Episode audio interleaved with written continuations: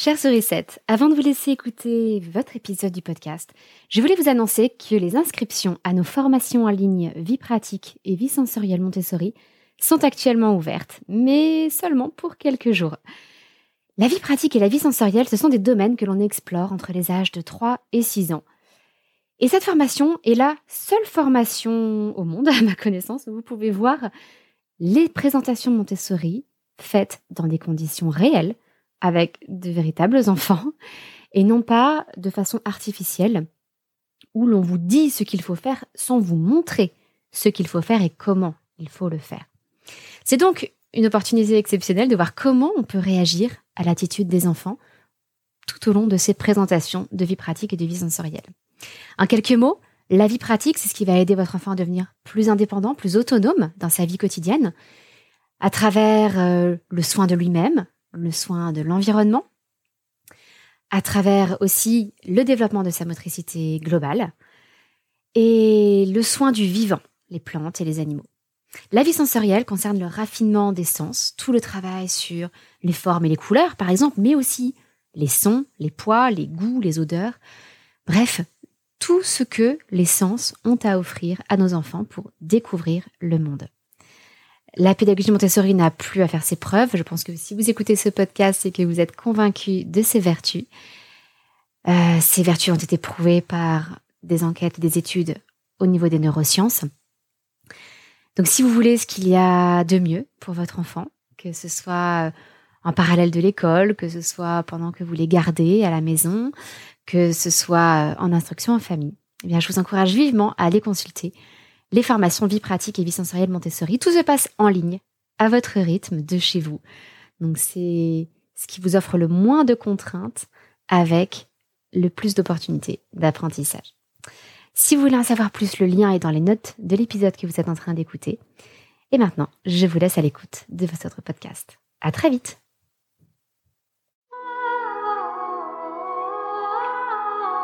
Bienvenue sur le podcast des Montessori 7, Montessori à la maison. Je suis Anne-Laure Schneider, formatrice Montessori et maman de cinq enfants instruits en famille. Ma mission, c'est d'aider les parents, les assistantes maternelles, bref, tous ceux que dans notre communauté nous appelons des sourissettes, à mettre en pratique la philosophie Montessori chez eux, avec leurs enfants ou les enfants qu'ils gardent. Dans ce podcast, nous parlerons donc de pédagogie Montessori, mais aussi de discipline positive, d'instruction en famille, ce que l'on appelle aussi l'école à la maison, de co-schooling et de bien d'autres choses encore. C'est une journée bien pluvieuse pour vous parler de jardinage et de moments passés à l'extérieur. Si vous tendez l'oreille pendant ce podcast, vous risquez d'entendre le bruit de la pluie sur les fenêtres à côté de moi. Mais bon, il faut rester un petit peu optimiste et se dire que oui, les beaux jours vont revenir. C'est malheureusement euh, les giboulées de mars habituels qui font que euh, voilà, il y a des périodes de pluie qui alternent avec des périodes de soleil. Mais le printemps revient chaque année et peut-être que vous aurez envie d'en profiter pour passer un peu plus de temps avec votre enfant au jardin, si vous avez la chance d'en avoir un, ou du moins un peu plus en contact avec la nature, même si vous êtes en appartement. Nous allons voir différentes choses pendant ce podcast pour vous aider justement à initier un peu votre enfant au jardinage dans une approche montessorienne. Alors je parle d'approche montessorienne parce que d'un côté, la pédagogie Montessori euh, travaille les sciences naturelles en partant du concret, en partant de la nature, du temps passé à l'extérieur, au contact avec les plantes, etc. Mais à côté de ça, euh, Maria Montessori n'a jamais définit ou prôner une méthode de culture spécifique. Euh, et je ne vais certainement pas vous dire euh, la permaculture, c'est euh, c'est Montessori ou quoi que ce soit d'équivalent. Donc ce que je vais m'efforcer de faire durant ce podcast, c'est de vous donner des éléments pour adapter le jardinage à vos enfants à travers trois points importants. Avant tout, comment aménager un coin spécifique pour que l'enfant puisse jardiner.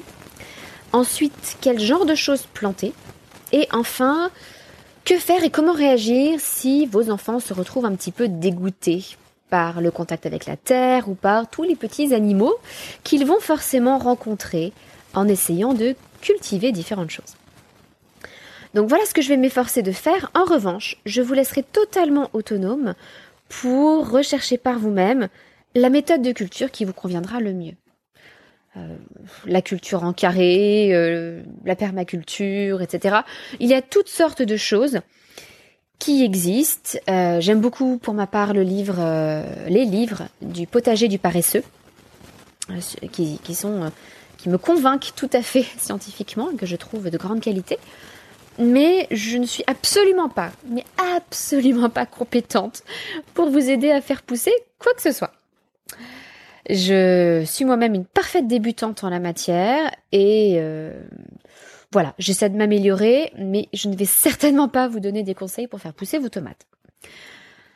Donc si vous cherchez ce genre de conseils, allez sur un podcast de jardinage, mais si vous cherchez plutôt les aspects pédagogiques du jardinage, je pense que vous êtes au bon endroit.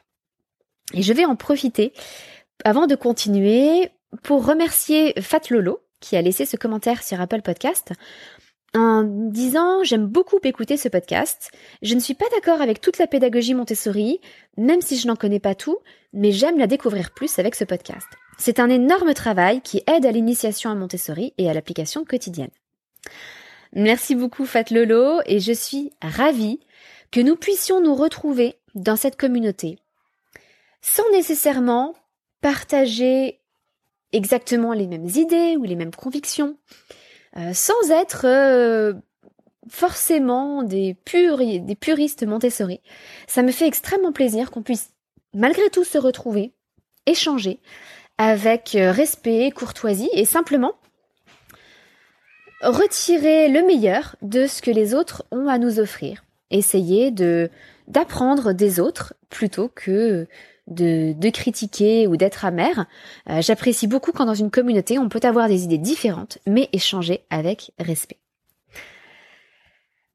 Revenons-en donc un petit peu au jardinage.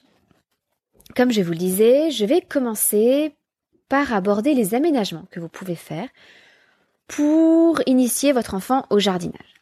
Avant tout, et c'est pour le coup vraiment quelque chose de propre à la pédagogie Montessori, plutôt que de faire participer votre enfant à toutes les tâches de votre potager familial ou de votre micro-jardinage familial, si vous n'avez que trois jardinières sur un balcon, je vous recommande de créer un coin qui sera réservé à votre enfant. Ça peut être euh, un mètre carré dans votre jardin, un petit carré de potager, ou ça peut être simplement une jardinière, un appartement. Pourquoi cela va-t-il être si important d'offrir à votre enfant son propre coin, qui va lui être réservé et dont il va être seul responsable? La première chose qui sera importante, c'est de ne pas mettre de pression sur le résultat. Aucune importance si euh, les radis de votre enfant ne poussent pas jusqu'à maturité, ou s'il les laisse trop longtemps et qu'ils ont pourri au moment où il les sort de terre aucune pression sur le résultat, ça n'est pas le but. Mais si votre enfant devient responsable de, de ce petit coin ou de cette jardinière, eh bien, il va découvrir justement ce que c'est que la responsabilité. Et la responsabilité, c'est que nos actions ont des conséquences et que ces conséquences, il faut les assumer. Si je prends soin de mes plantes, que je les arrose, que je leur offre la bonne luminosité, que je leur apporte une bonne terre, etc.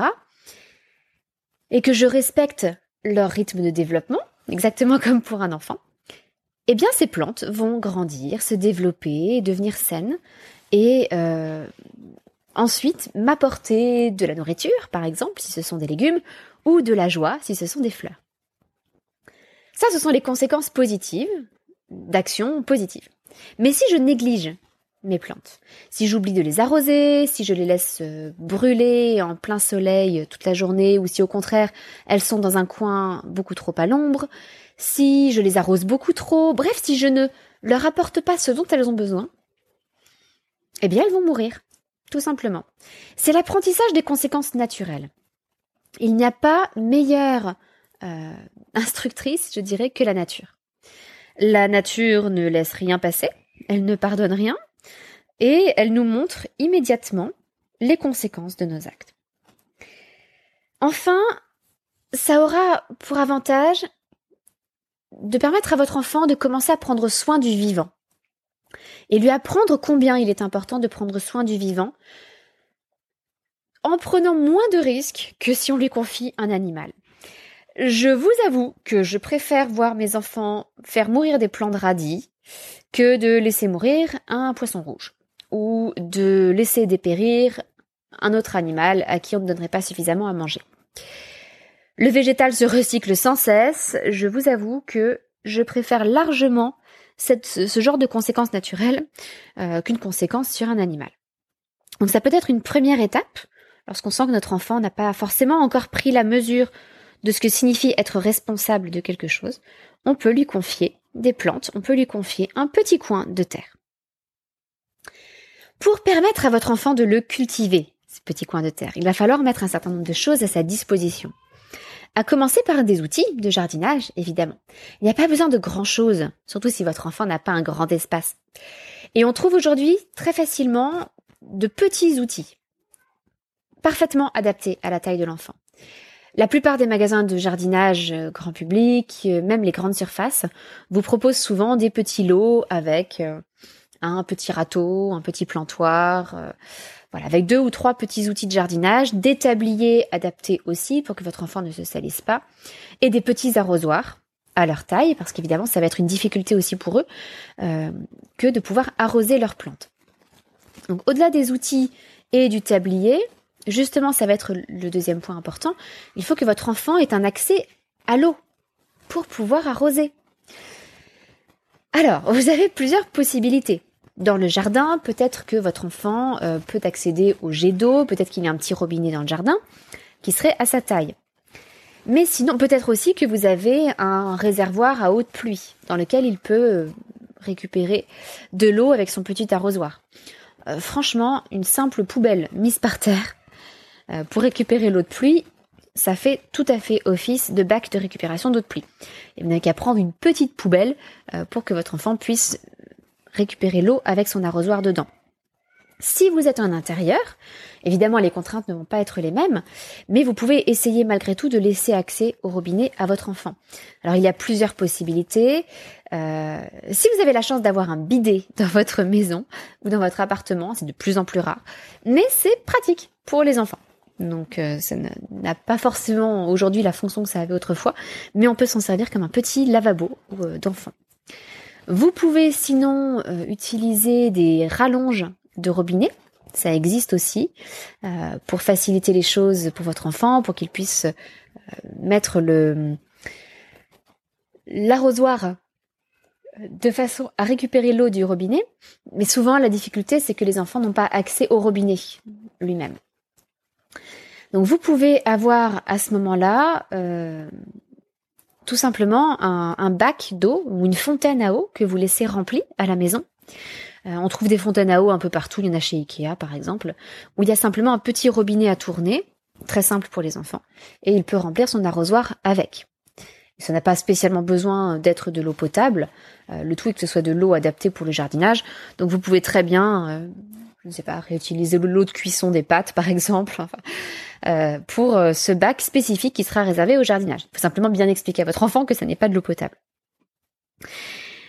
Euh, donc voilà, un petit coin réservé à l'enfant. Dans le jardin, vous pouvez le délimiter par exemple avec des bâtons et de la ficelle, hein, tout simplement. à la maison, ça peut être une jardinière, quelques outils à la taille de l'enfant et l'accès à un point d'eau avec un petit arrosoir pour qu'il puisse arroser ses plantes. Mais que planter? Alors, je vous ai bien dit, je ne suis pas une spécialiste du jardinage, mais il y a quelques critères qui peuvent être intéressants à prendre en compte. Le plus simple, à mon humble avis, ce sont les radis. Parce que les radis offrent des résultats vraiment rapides. C'est une plante qui est motivante parce que les enfants peuvent semer les graines et en quelques jours commencer à voir une petite tige poussée. Donc c'est une bonne première étape pour leur montrer comment ça se passe lorsqu'une plante pousse. une fois qu'ils auront vu que leur radis pousse, ils seront peut-être plus patients avec d'autres plantes pour attendre de les voir se développer. Parce que certaines plantes mettent longtemps pour germer sous la terre avant de pouvoir totalement sortir. Alors vous pouvez aussi montrer la germination euh, et faire germer les, plantes dans du coton avec de l'eau par exemple, dans des pots en verre transparent, pour que votre enfant puisse voir ce qui se passe, et ensuite les planter dans la terre, et votre enfant du coup aura une meilleure idée de ce qui se passe sous la terre avant que la tige ne sorte à la lumière du jour. Donc les radis, en tout cas, euh, ça fonctionne très bien. Il y a ensuite quelques autres légumes que vous pouvez cultiver. Euh, l'avantage des légumes, c'est que les enfants pourront les manger, évidemment, après. Euh, les tomates cerises ont souvent beaucoup de succès. Et c'est pratique en intérieur parce que ça ne prend pas beaucoup de place. Et souvent, les enfants raffolent des tomates cerises. Donc, c'est toujours intéressant à leur proposer. Les salades sont très rapides à faire pousser aussi, comme les radis. Euh, et puis pour les salades, ce qui est intéressant, c'est qu'on peut les couper euh, et les laisser en place, ne pas les arracher, mais simplement couper des feuilles et voir que d'autres feuilles peuvent repousser derrière. Alors à ce sujet, il y a d'autres activités autour de la nature euh, que je vous ai proposées dans un dans un article de blog d'il y a quelques années. Euh, donc je vous avez le lien dans les notes de cet épisode de podcast. Vous pouvez aussi faire pousser des carottes et des pommes de terre. Ça, c'est intéressant pour une autre raison, c'est que euh, ce sont des légumes racines. Donc, c'est l'occasion aussi d'aborder d'autres notions avec les enfants. Euh, la carotte est une racine, euh, la pomme de terre aussi. Enfin, c'est un tubercule. Donc, c'est encore une, racine particulière. vous pouvez voir les, les patates germées. Ça aussi, c'est intéressant. Bref, ça vous donne un, un panorama de différentes choses, surtout que la salade, c'est un légume de feuilles, constitué de feuilles. Les carottes et les pommes de terre, ce sont des légumes racines. Euh, les tomates cerises, ce sont des fruits. Euh, voilà, donc ça vous, ça vous offre euh, différentes choses à montrer à votre enfant pour lui expliquer que les légumes, ça recouvre beaucoup de choses très différentes. un dernier légume qui fait partie des légumes feuilles que vous pouvez cultiver, ce sont les épinards. Pourquoi les épinards? Là, c'est plutôt la maman qui parle. Euh, c'est que souvent les enfants sont un petit peu réticents devant le goût amer des épinards. Et le fait d'avoir cultivé ses propres légumes motive souvent davantage les enfants pour goûter de nouvelles choses. Et si ce sont leurs épinards, il y a plus de chances qu'ils aient envie d'y goûter. Au passage, euh, une petite recette simplissime pour les épinards, plutôt que d'acheter des, épinards hachés euh, en supermarché ou des épinards surgelés. Prenez de vraies feuilles d'épinards. Il suffit d'arracher, de, prendre la feuille, d'arracher la tige, le, qui, qui, en fait est le pétiole de la, de la feuille, pour être exact. Et puis de mettre toutes les feuilles dans une poêle. Mettez un filet d'huile. Euh, un petit peu d'ail et vous laissez revenir ça dans la poêle. Alors c'est un peu frustrant parce que vous mettez énormément de feuilles et à la fin ça vous donne quelque chose de tout petit parce que les feuilles rétrécissent énormément avec l'eau qui s'évapore. Mais c'est une recette très simple que vos enfants peuvent faire et euh, qui pourra leur montrer que les épinards, c'est bon, ça a du goût, euh, et les inciter à en manger davantage. Vous pouvez aussi les inciter à planter des herbes aromatiques. Parmi ces herbes aromatiques, je vous recommande le romarin, parce que le romarin est inépuisable. C'est impossible de tuer un plant de romarin. Je crois que c'est la plante la plus résistante que je connaisse, parce qu'on n'a pas vraiment la main verte dans la famille. Et on n'a jamais réussi à faire mourir un plant de romarin. Donc croyez-moi, c'est quelque chose de très très très résistant. Mais sinon, les petites herbes classiques comme la ciboulette, le persil ou le basilic sont aussi très agréables à cultiver pour les enfants parce qu'ils peuvent ensuite goûter ces différentes saveurs euh, et aller piocher euh, quelques brins de ciboulette, quelques feuilles de persil quand ils en ont besoin. Donc c'est très gratifiant pour eux. Euh, vous pouvez aussi leur proposer quelques fleurs. parmi des exemples faciles à faire pousser, vous avez les soucis qui sont très résistants, très rustiques. Euh, vous avez la lavande qui pourrait attirer les papillons. Euh, la lavande est, une plante qui attire beaucoup, de manière générale, tous les pollinisateurs, mais donc y compris les papillons. Ce qui fait que même si vous vivez en ville, si vous mettez une petite jardinière avec de la lavande accrochée à une fenêtre, peut-être, peut-être que vous allez attirer quelques papillons ou quelques abeilles qui passent par là. Donc ça serait intéressant à présenter à votre enfant. Euh, et une autre plante intéressante, une autre fleur intéressante, c'est le tournesol. Alors en particulier si vous pouvez faire pousser des tournesols géants, parce que c'est très impressionnant pour les enfants, qui peuvent voir cette plante grandir et devenir plus grande qu'eux, et puis d'observer le tournesol qui se tourne en fonction du soleil, c'est fascinant aussi.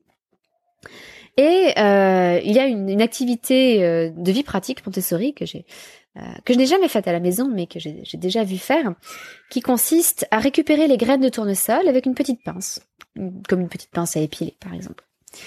Euh, ça permet à votre enfant donc de travailler sa dextérité, sa motricité fine, tout en récupérant des graines de tournesol que vous pourrez ensuite manger. De manière générale, pour toutes ces plantes, euh, ma première recommandation, c'est de penser à des espèces locales, qui seront plus rustiques, qui supporteront mieux les conditions locales, bref, qui seront mieux acclimatées à l'endroit où vous habitez, et donc qui pousseront plus naturellement. N'essayez pas de faire pousser des plantes méditerranéennes à Dunkerque. Si vous avez la main très verte et que vous avez beaucoup de chance, peut-être que ça fonctionnera, mais ça n'est pas gagné. Dernier point très très important, c'est de faire attention aux plantes toxiques. Alors, en France, sachez que très peu de plantes euh, présentent des risques au toucher. Alors, certaines plantes présentent des risques d'allergie ou des risques de réaction cutanée si on les touche, mais rien qui fera mourir votre enfant. Pas en France. En revanche, il y a des plantes qui peuvent faire mourir votre enfant s'il les ingère. Et il y a aussi un danger si votre enfant touche des plantes et, d'une manière ou d'une autre, met ensuite ses mains à la bouche.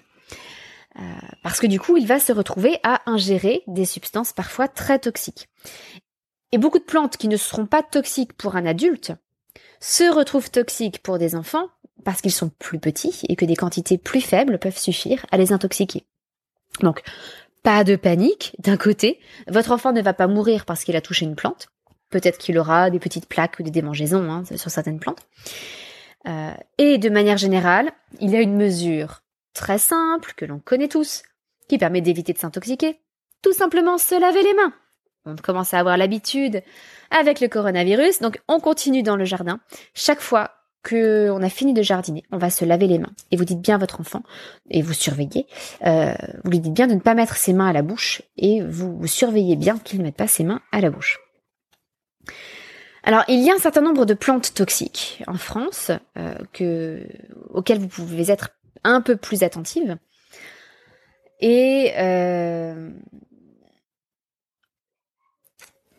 certaines de ces plantes peuvent être trompeuses, c'est-à-dire que ce sont des plantes en apparence tout à fait innocentes, très communes, et qui malgré tout peuvent être dangereuses.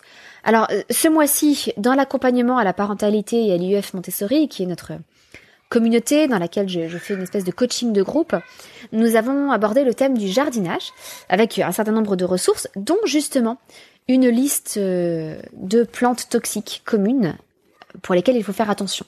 Et en expliquant justement ce qui est dangereux dans ces plantes. Parfois ce sont les feuilles, parfois ce sont les tiges, parfois les feuilles, les fruits. C'est souvent assez compliqué. Mais parmi euh, parmi ces, ces plantes, euh, je voudrais quand même attirer votre attention sur certaines d'entre elles pour que vous fassiez toute attention, même si vous ne faites pas partie de l'accompagnement. Sachez que les jonquilles, par exemple, sont toxiques. Donc là, c'est la saison où les jonquilles commencent à sortir. Euh, le figuier aussi peut être très toxique. Et le figuier présente la particularité que si vous, euh, si vous en touchez les feuilles et que ça se retrouve sur votre peau, vous risquez d'avoir une réaction très violente avec le soleil. Ça risque de provoquer des taches sur votre peau à cause du soleil, a fortiori sur les peaux d'enfants qui sont plus fragiles. Attention aussi aux tomates non mûres. Si vous faites pousser des tomates cerises ou des tomates euh, ordinaires, tant qu'elles sont vertes, euh, il y a dedans des substances qui peuvent être toxiques et il vaut mieux attendre qu'elles passent à maturation pour ne pas avoir de maux de ventre et risquer de s'empoisonner, surtout si votre enfant en mange beaucoup. Donc comme c'est un fruit et que ça pend là sur le petit plant de tomate, euh, il faut bien prévenir votre enfant que tant que les tomates sont vertes, elles ne sont pas bonnes. De manière générale, tout ce que vous allez pouvoir planter, que ce soit des légumes, des herbes aromatiques, des fleurs, etc., ça va permettre à votre enfant d'observer. D'observer la croissance d'une plante, son développement, l'apparition des fruits, l'ordre des choses, les différents éléments de la plante, mais d'observer aussi tous les petits animaux, ce qu'on appelle les auxiliaires du, jardin. Ça, ce sont les animaux euh, positifs, c'est-à-dire ceux qui nous aident dans la, culture, dans le potager. Euh, et puis des nuisibles aussi, des animaux qui vont nuire à nos plantes. Donc c'est l'occasion d'observer tout ça.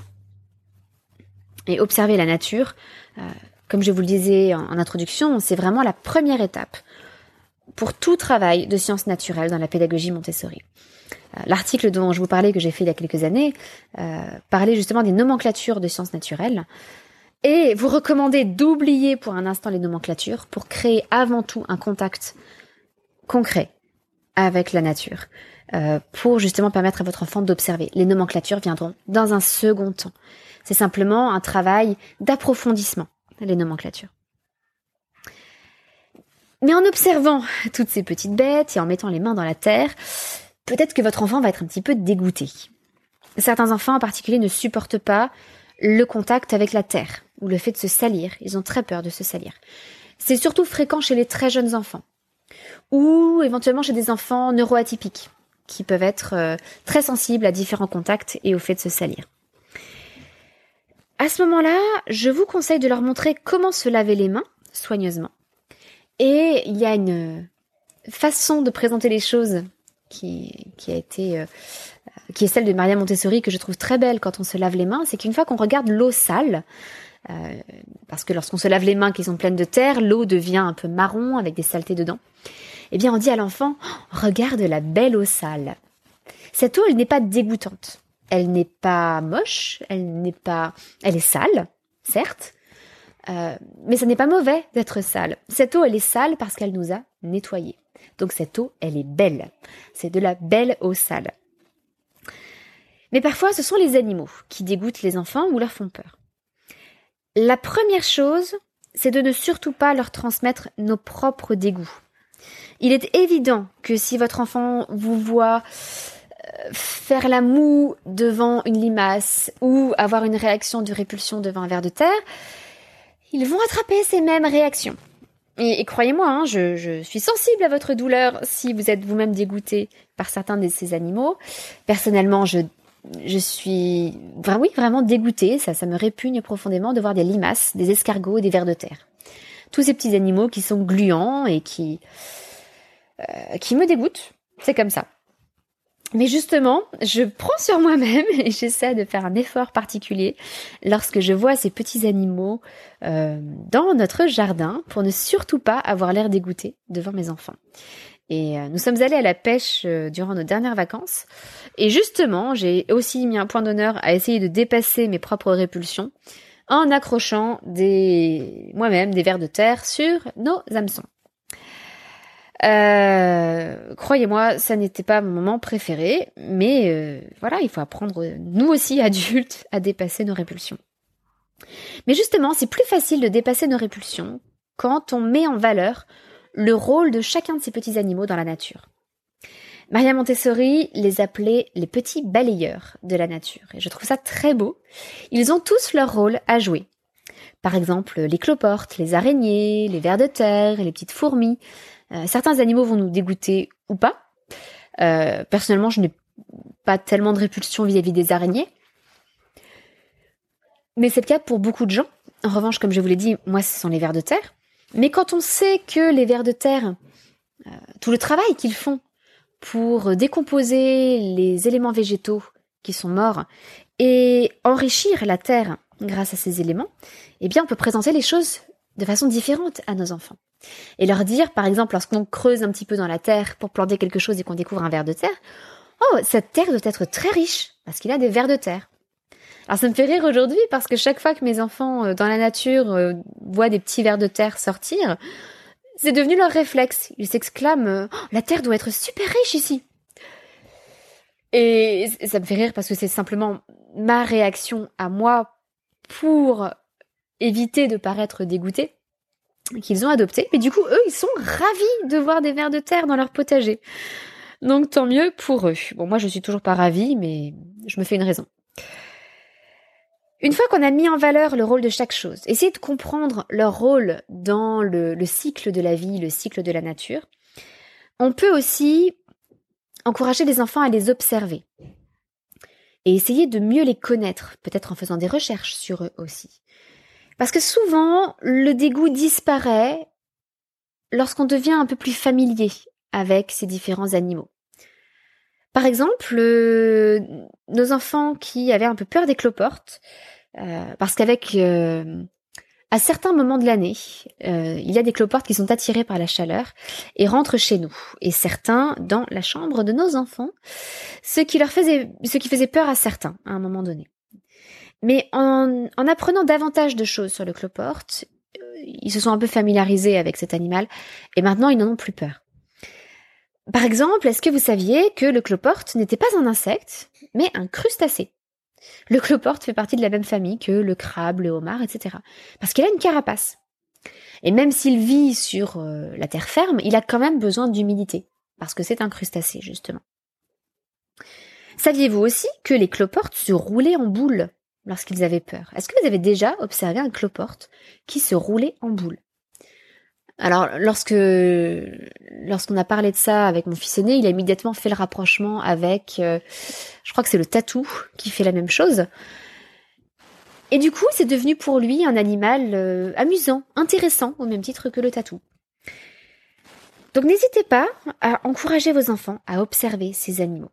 Et vous verrez que petit à petit, si vous ne leur transmettez pas vos propres dégoûts, si vous mettez en valeur le rôle de ces animaux dans la nature, et que vous les encouragez à observer ces animaux, vos enfants n'auront peur d'aucun de ces animaux et ne seront dégoûtés par aucun d'entre eux. Souvent, ce sont des, peurs et des répulsions acquises. Hein. on n'a pas de raison particulière d'avoir peur d'un cloporte ou d'un ver de terre.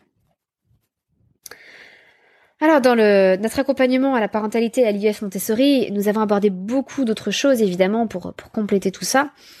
Euh, J'ai fourni en particulier toute une liste de ressources autour du, jardin, euh, des, idées de livres, des, images classifiées. Euh, on a proposé en particulier des images classifiées des auxiliaires de la nature, justement pour connaître un peu mieux tous ces petits animaux comme la coccinelle ou certaines chauves-souris euh, qui nous préservent, qui préservent les plantes de certains nuisibles. Euh, nous avons aussi réalisé un calendrier de plantation et de récolte pour que les enfants puissent savoir chaque mois ce qu'ils peuvent faire, ce qu'ils peuvent semer, planter, récolter ou consommer, parce que c'est important aussi. Euh, dans l'accompagnement, il y a aussi des images classifiées sur les outils de jardinage. Et voilà, plein de ressources autour du jardinage et du potager. Une liste aussi de, plantes toxiques euh, auxquelles faire attention avec nos enfants. Donc si ce thème vous intéresse particulièrement, eh bien peut-être que c'est le moment ou jamais de nous rejoindre dans l'accompagnement euh, pour rejoindre une communauté de parents euh, qui, veulent euh, s'inspirer de la pédagogie Montessori au quotidien, aussi bien dans la parentalité que dans l'instruction qu'ils peuvent donner à leurs enfants, à la place ou en complément de l'école. Vous savez que j'aime bien finir ces épisodes par les activités qui plaisent à nos enfants en ce moment. Et je vous avais promis de vous parler un petit peu plus des activités des plus grands. Et justement, cela fait plus d'un mois, sans doute plus d'un mois et demi même, euh, que notre aîné, François, guette avec impatience le passage du facteur tous les jours, dans l'espoir de voir arriver des colis.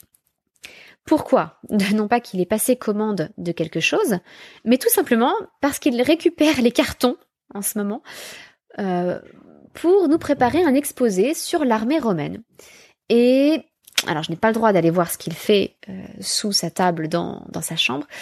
Il a, il a caché tout ça par un rideau pour nous en faire la surprise, mais je pense qu'il est en train de fabriquer euh, une armure romaine avec tous ces cartons. Donc j'ai très hâte de voir le résultat.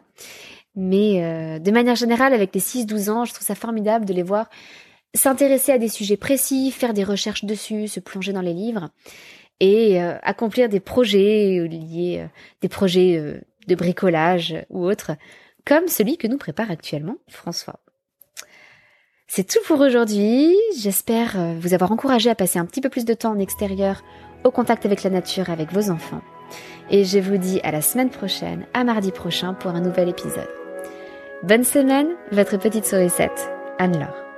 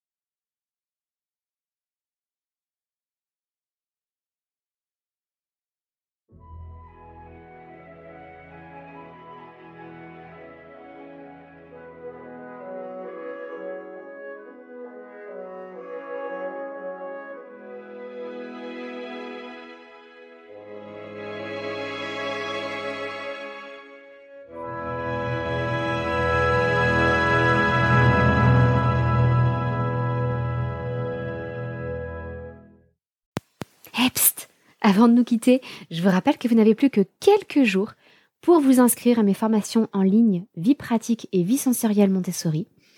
Tous les liens avec la présentation des formations, euh, les dates limites pour s'inscrire, tous les renseignements sont disponibles dans les notes de cet épisode. N'hésitez pas à suivre le lien pour en savoir plus. Et n'oubliez pas que c'est une formation à laquelle vous aurez accès à vie, tous les avis euh, sur cette formation sont dithyrambiques. Ça, j'en suis très reconnaissante aux toutes les stagiaires qui ont déjà suivi cette formation.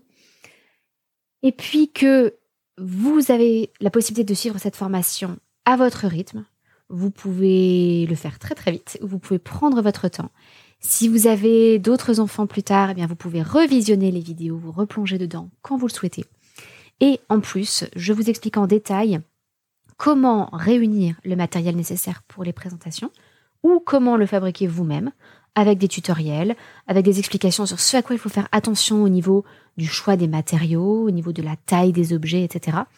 Pour que vous ayez tous les éléments afin de réellement mettre en pratique la pédagogie Montessori telle qu'elle est prévue, avec un matériel de qualité, mais que vous aurez réuni ou fabriqué à petit prix. Voilà, c'est tout pour aujourd'hui. Je vous souhaite une belle découverte de ces formations et je vous donne rendez-vous très vite. Au revoir.